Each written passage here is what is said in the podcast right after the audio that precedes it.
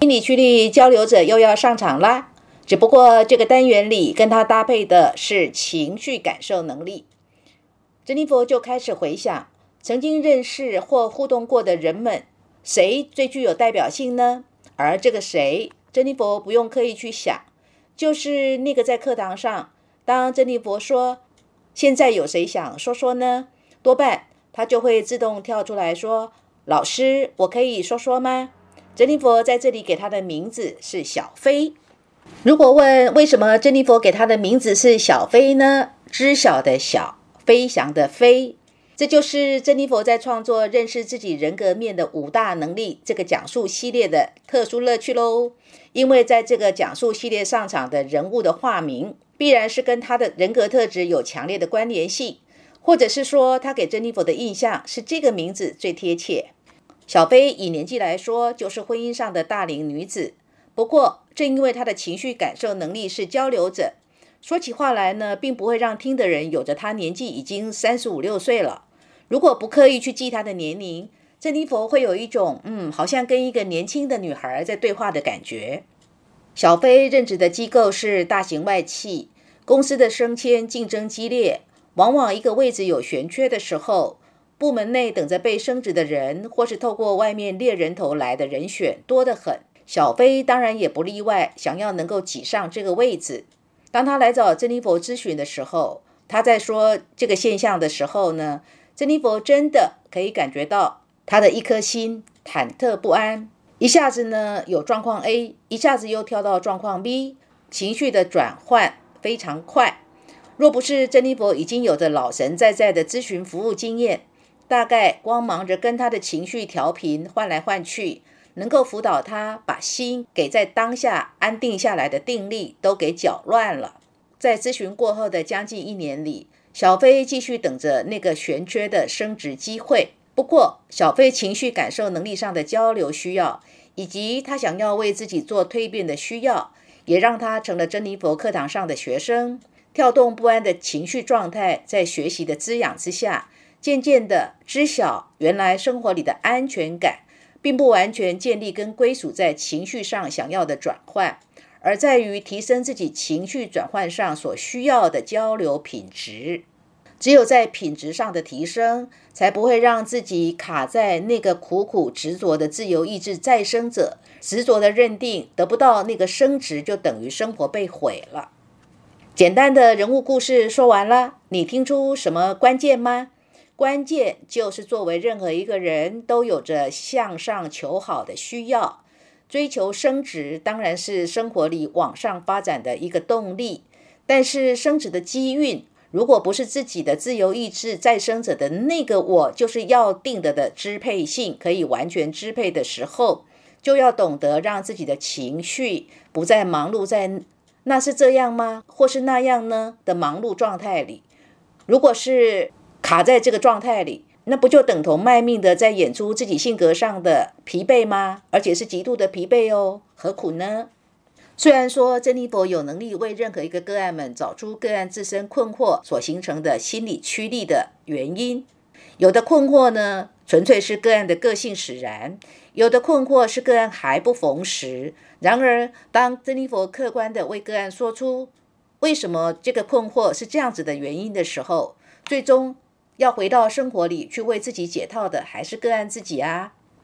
这也是为什么有一些个案，当来跟珍妮佛做过咨询谈话之后，当他们发现，哦，原来珍妮佛老师所教导的知识，不单单只是在找出困惑里的核心需要，原来是什么心理驱力使然，更是在提升一个人如何在生活上活出睿智跟美善，既能够有质感，又能够在智慧上开启自己过生活的明智跟美善的能力。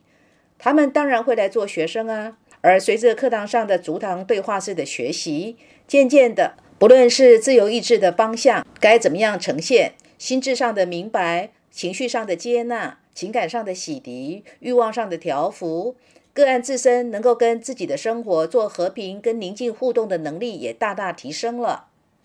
经验显示，这个神奇的发生，不在于珍妮佛教导的知识的神奇，而在于珍妮佛教导学生们。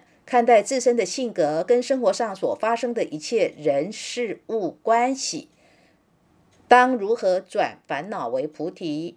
当处在自以为很苦的生活面相上，依然能够看见，还是有其他可以享乐的生活面相，以及当承受不得不承受的苦难的时候，怎么样一念之转的那份豁然开解的智慧，其实早就已经在那里了。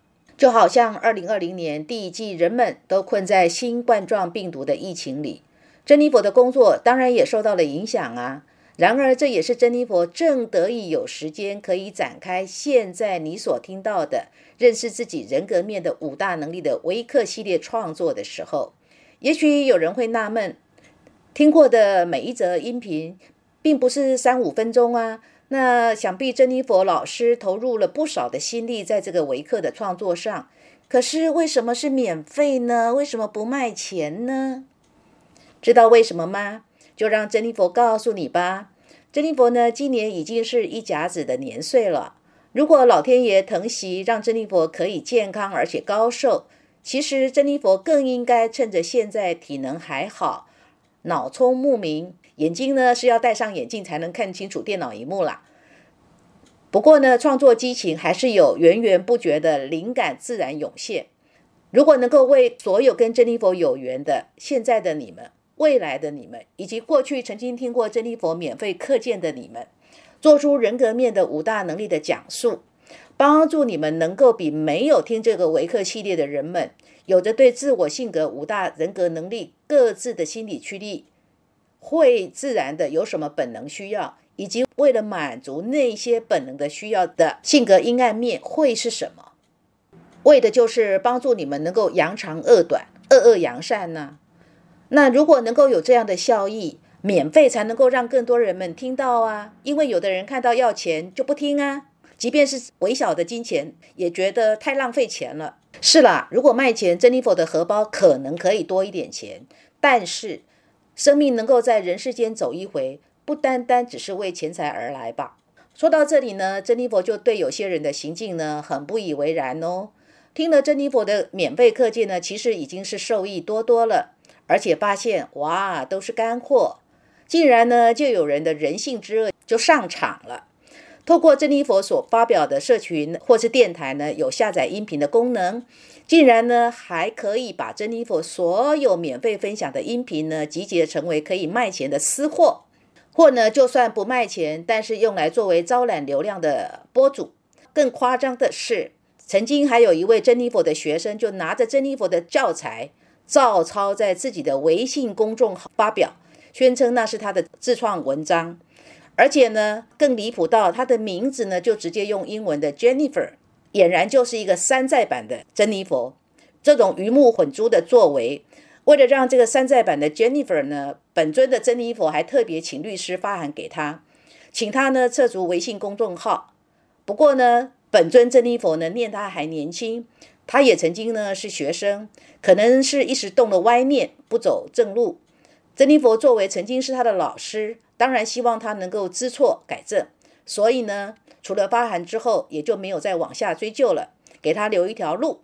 不过说起这些鸟事，真的让珍妮佛觉得，这些人呢，为了贪图钱财，或者是为了虚名，罔顾呢举头三尺有神明，忘了老天爷呢有一双天眼明察秋毫，所有的偷盗跟欺骗作为都是要付出代价的。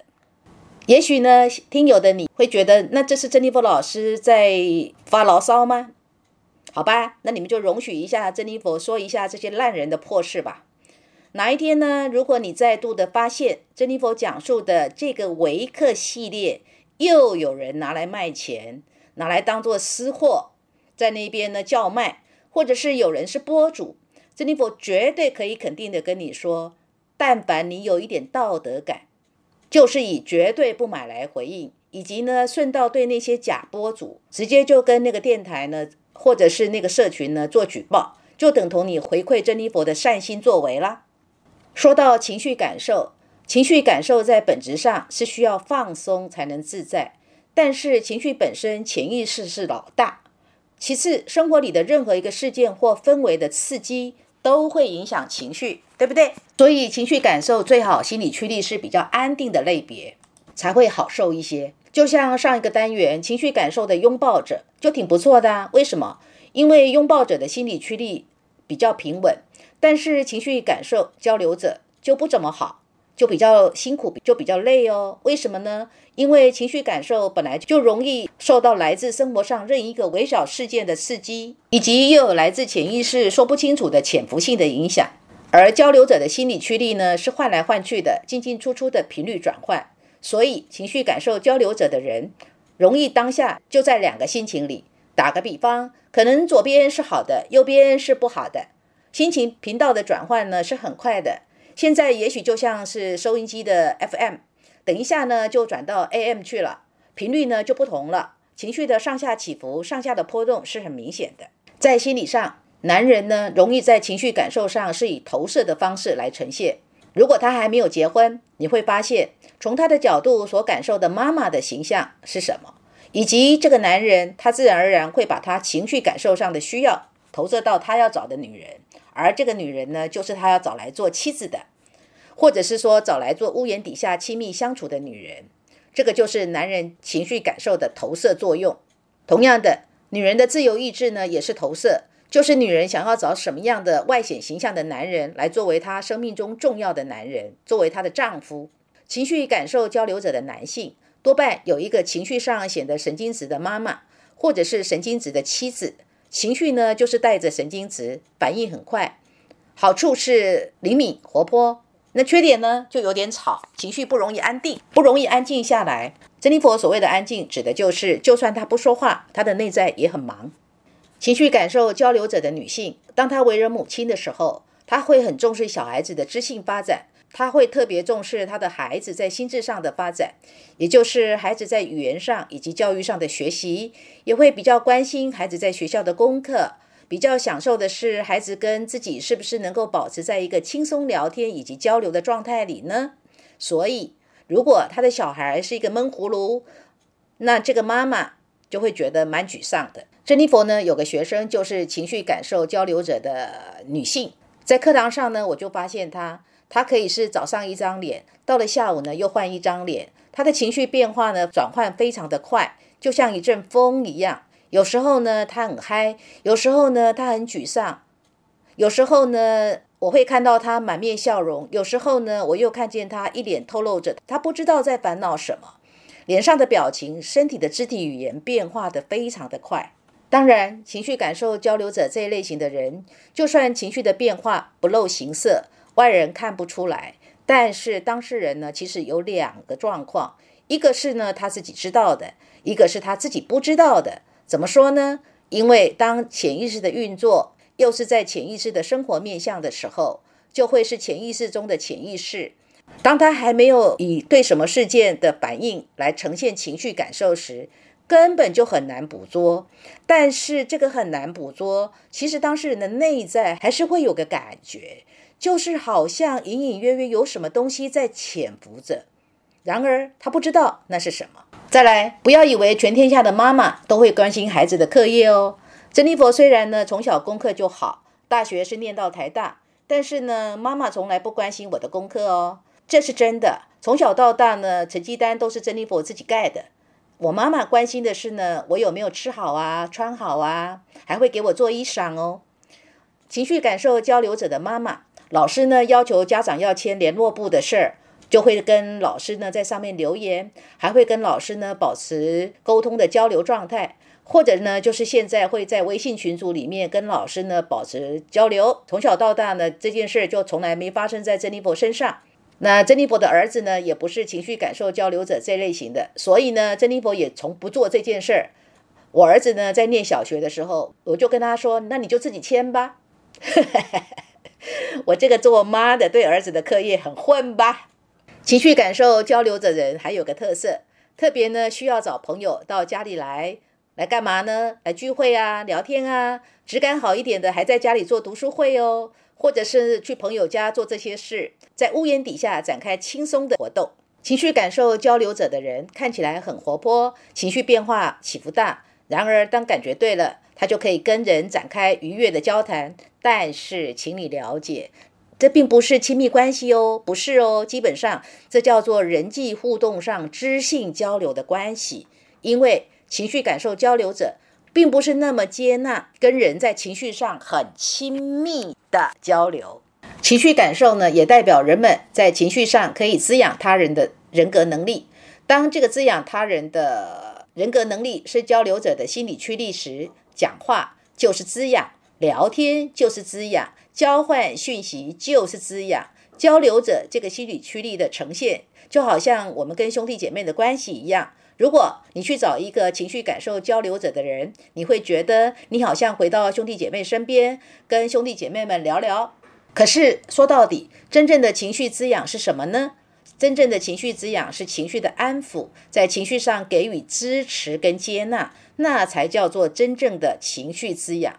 情绪感受守护者，心理驱力阳光面的人，给出情绪滋养的方式，他可能呢就是会给你吃点好东西，同时呢让你有着好像跟家人在一起，或者是你们之间交情再好的，会让你觉得呢你被母性之爱给滋养到了，会觉得好像回到妈妈的身边。珍妮佛现在说的关键点是什么呢？哪一个类别在情绪感受上的接纳程度才高呢？当然是守护者啊，或者是拥抱者啊。拥抱者是有能力给出情绪的拥抱嘛？守护者是有能力给出情绪的母性之爱嘛？交流者只是跟你聊聊，那不是真正的接纳。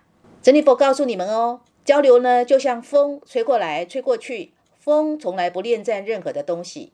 你只要记住，交流呢就像风吹过来吹过去，风从来不恋战任何的东西。你只要记住这个核心源头，交流。就像风吹过来，吹过去，风从来不恋战任何的东西。情绪感受交流者的人跟人的亲密，不是肉体导向的需要，在亲密关系里面，不那么需要跟别人有肉体的接触。所以，当你的男人如果是自由意志的拥抱者，情绪感受呢是交流者这个类型的组合。他性格上就会有不完全契合的现象哦。只有医治拥抱着需要的是肉体的接触来完成关系的认同，情绪感受交流者则不那么需要。所以他很容易是这样子：在白天的时候呢，如果你是他的情人或者是他的配偶，你呢如果赖在他身上表示亲密，他会愿意呢搂着你。但是呢，到了晚上的时候呢，他宁可你跟他聊聊天，而不要你还是赖在他身上。在亲密的关系里，情绪感受交流者的人有点像这样子哦，就很像一阵风掠过去，但是那个风呢不是贴着，既然是掠过去，就没有那么的紧贴，那么的 close，没有那么的亲密，所以在私密关系里面比较不容易跟人发展出水乳交融的关系，虽然好相处。然而不是水乳交融的关系哦。再来，情绪感受最能够让人们放松的地方是哪里呢？是家。情绪感受交流者的人是这样子：如果可以呢，最理想是能够有两个房子。譬如说，一三五呢可以住这边，二四六呢去住另外一间房子。如果不行的话呢，就是会在一个居家环境里面去感受两种不同氛围的生活空间。如果呢，你有认识这一类型的人，或者是你自己刚好就是。你可以想想，是不是所住的房子有一个地方，特别是情绪感受上可以放松的角落呢？那个角落哪怕只是一张靠窗的沙发椅，那张沙发椅就是用来做静心用的，或者是呢，那个角落的书桌就是你情绪放松用来静心用的。对你来说，就是让那个坏情绪出去，好情绪进来，这是挺重要的。情绪感受呢，是人们潜意识的呈现。所以人们不容易觉察到潜意识是怎样运作的，可是外人可以觉察到哦。情绪感受交流者的人在跟别人互动的时候，尤其是私下的关系。什么叫私下的关系？譬如呢，你们都走了，只剩下我们两个人的时候，这个就叫做私下的关系。情绪感受交流者的人就会不自觉的有点紧张，然而他自己不知道为什么会这样呢？这是因为情绪感受是很强调私密性的。然而，当这个私密性的需要的心理驱力是交流者，而交流就像风吹过来又吹过去，不属于私密性，明白吗？所以呢，情绪感受交流者的人不自觉的就会在私密性的情境之下有点紧张。然而他自己不知道哦，但是呢，跟他对应的人会感觉到他就是不太自在了。我讲的就是不太自在、不完全的放松。再来，什么是最广义的所谓的家呢？其实就是一个屋檐底下嘛。那什么叫做私密关系呢？这里呢，我就打个比方，比如说呢，珍妮博今天跟你相约在海底捞吃锅，那就我们两个人呢，这个就叫做私密关系哦。也就是说，我跟你在海底捞吃锅，我们呢是以非群体的两个人单独的互动，这个都叫做私密关系的往来。那如果是情绪感受睿智者这类型的人，这种两人单独的私密互动。那个情绪呢，其实是更不能放松、更不能自在的。跟一个情绪感受睿智的人做朋友，你会发现呢，你跟他最好是一对多的互动。在一群人里面呢，他可能是你觉得他是你最好的朋友，但是等到你们一对一相处的时候，你就会觉得你可能不是他最好的朋友，因为呢，他不自觉的就会流露出来的情绪是冷冷的、凉凉的，好像。需要跟你保持远一点的距离。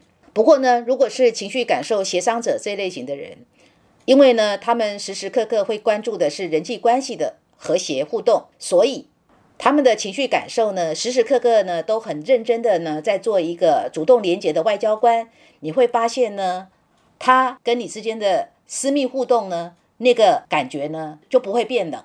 这个单元就说到这里喽，最后来点文学赏析吧。珍妮佛要跟你分享的是当代知名文学才子徐志摩创作的诗。我不知道风是在哪一个方向吹，诗词是这样子的：我不知道风是在哪一个方向吹，我是在梦中，在梦的清波里依回。我不知道风是在哪一个方向吹，我是在梦中，它的温存，我的迷醉。我不知道风是在哪一个方向吹。我是在梦中，甜美是梦里的光辉。我不知道风是在哪一个方向吹。我是在梦中，他的负心，我的伤悲。我不知道风是在哪一个方向吹。我是在梦中，在梦的悲哀里心碎。我不知道风是在哪一个方向吹。我是在梦中，暗淡是梦里的光辉。怎么样？徐志摩真的很有才气吧？而且这个才气就是文采。文采呢？就是交流者最想要展现的，